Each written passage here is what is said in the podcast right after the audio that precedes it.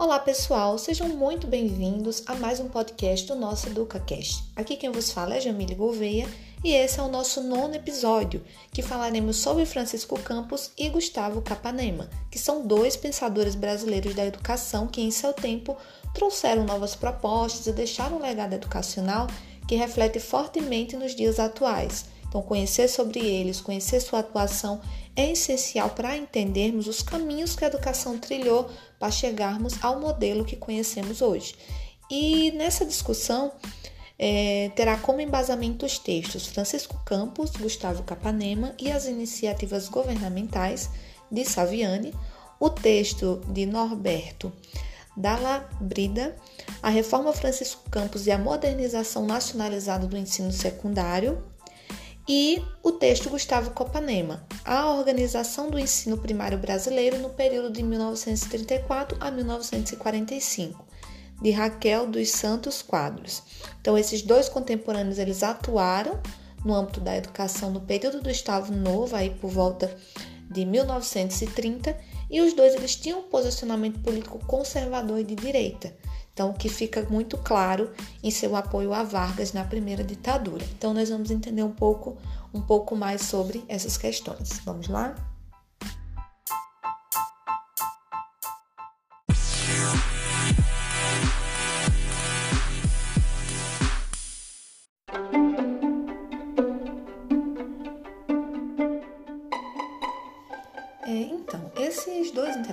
Intelectuais, eles trataram sobre a educação nos três níveis, né, que no tempo era, era tido como ensino primário, secundário e superior.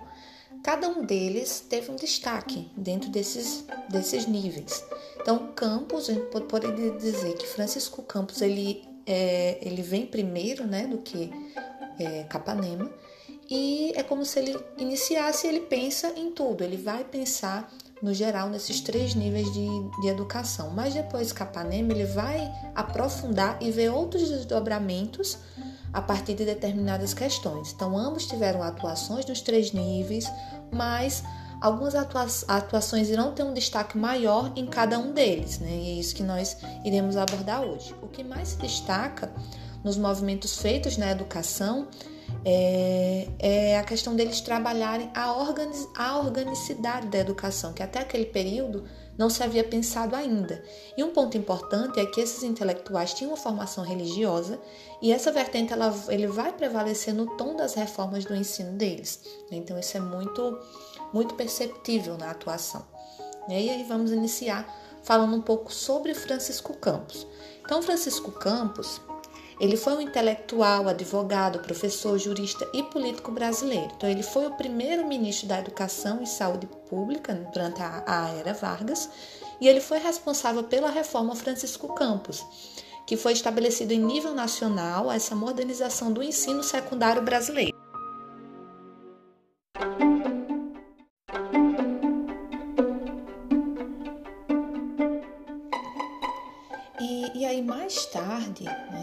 Reforma Francisco Campos, ela vai ser reformulada por é, Capanema e colocada em vigor de maneira mais direta. E Campos ele cria a legislação que estabelece o formato da Universidade Brasileira. Ele estabeleceu é, procedimentos pedagógicos em todo o território nacional e podemos dizer então que Francisco Campos iniciou esse trabalho de reformulação da educação. Ele demonstrou uma atuação mais expressiva em alguns aspectos e outros foram tratados posteriormente, mais especifica, especificamente por, por Capanema.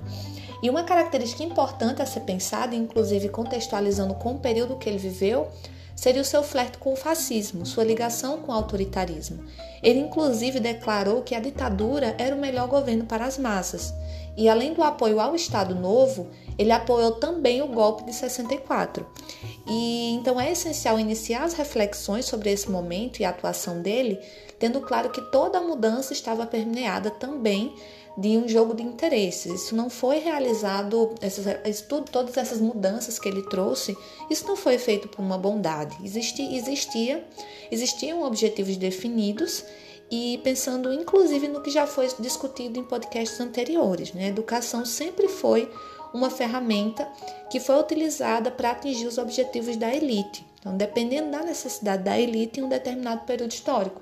E é o que sempre salientamos aqui: a neutralidade ela não existe. Por trás de um currículo sempre existirá uma ideologia, uma filiação política. Então, sempre. E as ligações que Campos e Capanema, Capanema tiveram naquele período foi o que permitiu que as mudanças por ele propostas foram, fossem implementadas de fato.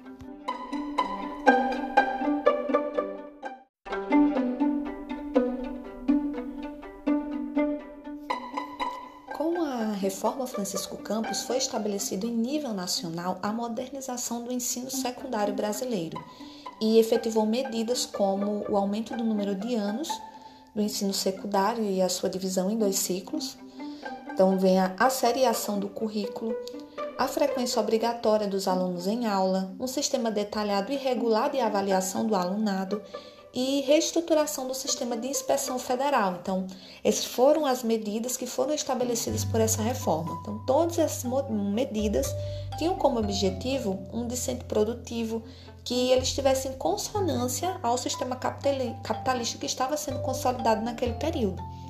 É, uma das medidas que mais me chamou a atenção foi a questão que o, ensino secundário até aquele momento ele tinha cinco anos, mas aí ele passou até a duração de sete anos e dois ciclos. E, e, esse, e esse ensino secundário ele se localizava entre o ensino primário e o superior. E essa reforma trouxe um caráter mais complexo para essa etapa do ensino, né, desse ensino secundário. Então, o primeiro ciclo ele era chamado de fundamental, com um período de cinco anos, que seria comum a todos, e o segundo ciclo é chamado de ciclo complementar, de dois anos, e que apresentava três leques de opções. Então, tinha matrícula para o curso jurídico, é, matrícula de medicina, farmácia, odonto e a matrícula para engenharia ou arquitetura. E é interessante pensar que essa medida se tornou um favorecimento para os filhos da elite, porque eles é que tinham a possibilidade de passar mais tempo estudando.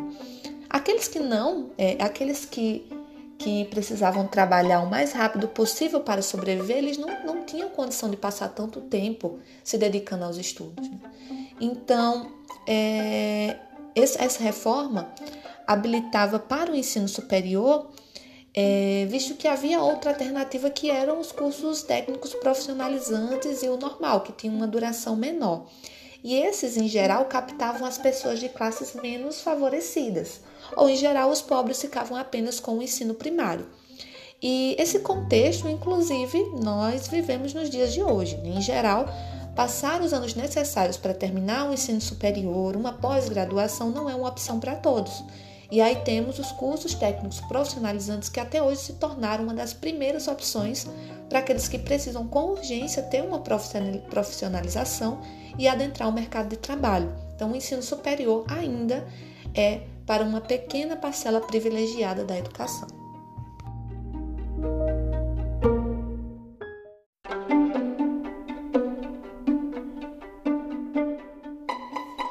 Esses novos moldes estavam focados para o progresso. A ideia de precisamos de um pouco mais, precisava, precisava de um fortalecimento da indústria nacional e era necessário pessoas qualificadas. E o governo Vargas estava firmado nisso e também era fortemente ligado às elites. Outro ponto importante estabelecido pela reforma foi a presença obrigatória dos alunos em no mínimo três quartos das aulas. E isso rompeu com, também com os exames parcelados. Então, era obrigatório a presença dos alunos nas aulas práticas e esse modelo nós seguimos é, até hoje, né, em nosso modelo educacional.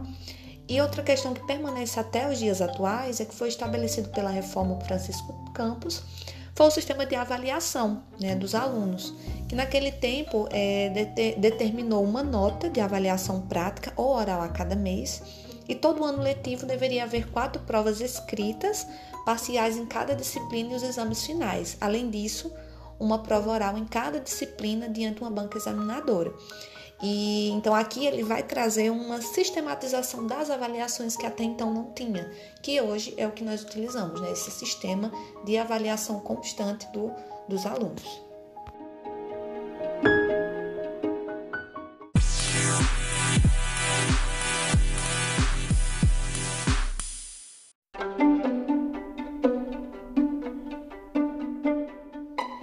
Agora falaremos sobre é, Gustavo Capanema, que foi um intelectual brasileiro que, assim como Francisco Campos, foi ministro da Educação e da Saúde. Né? Então, ele foi o ministro depois de Campos. E também na era Vargas. E também se engajou na instauração da primeira ditadura do Brasil e conseguiu uma posição estratégica na política brasileira. É, a escolha dele não foi à toa, ele foi escolhido por Vargas por ser extremamente autoritário então ele compactuava e seguia o pensamento proposto naquele governo, naquele determinado momento histórico. Então ele era nacionalista, centralizador, autoritário, ele tinha como foco o progresso da nação. Inclusive, ele era um representante da Igreja Católica e suas práticas, eh, as medidas que foram inauguradas na educação no seu período se aproximavam muito da Igreja. E na era Vargas se dava também muita importância para a questão da ciência, da tecnologia, tinha aquela ideia do positivismo e a educação era utilizada né, para essas perspectivas, para que pudesse alcançar esses fins.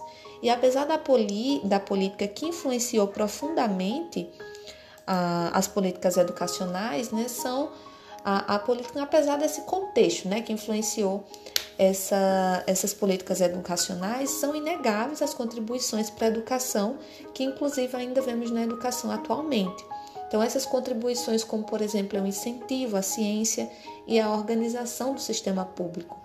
Mas não devemos esquecer que a implementação delas, a, o como foi proposto, como foi implementado, teve sim esse viés, que é conservador e repressivo. Né? Apesar de nós não não colocarmos de lado toda a importância que isso teve né, para a educação. E devido ao seu posicionamento político, né, o, o Capanema teve embates com alguns ideais intelectuais liberais, mas naquele período ele conseguiu o apoio de vários deles. E já traçado os delineamentos é, desde Campos, Capanema rearranjou essa, a reforma Francisco Campos pela Lei Orgânica do Ensino Secundário em 1942, que foi chamada de Reforma Capanema, e ele instituiu a Universidade do Brasil, que se tornou um modelo para as demais instituições do ensino superior que foram sendo criadas a partir dali no Brasil. Então, Capanema criou o INEP, o Instituto Nacional de Estudos e Pesquisas Educacionais, início Teixeira, e por meio de oito decretos, ele, é, por meio de oito decretos-lei, ele reorganiz, reorganizou toda a estrutura educacional. Então, esse decreto-lei ele criou o Sistema S, que nós conhecemos hoje, que é o SENAI, o SENAC, e entre outras leis da reforma Capanema estavam a Lei Orgânica do Ensino Industrial, a do ensino secundário, ensino comercial, ensino primário, ensino normal, ensino agrícola. E uma questão importante é que todas essas leis, a instalação delas não obedeceu a uma ordem lógica, mas estabeleceu-se estabeleceu a partir de conveniências políticas.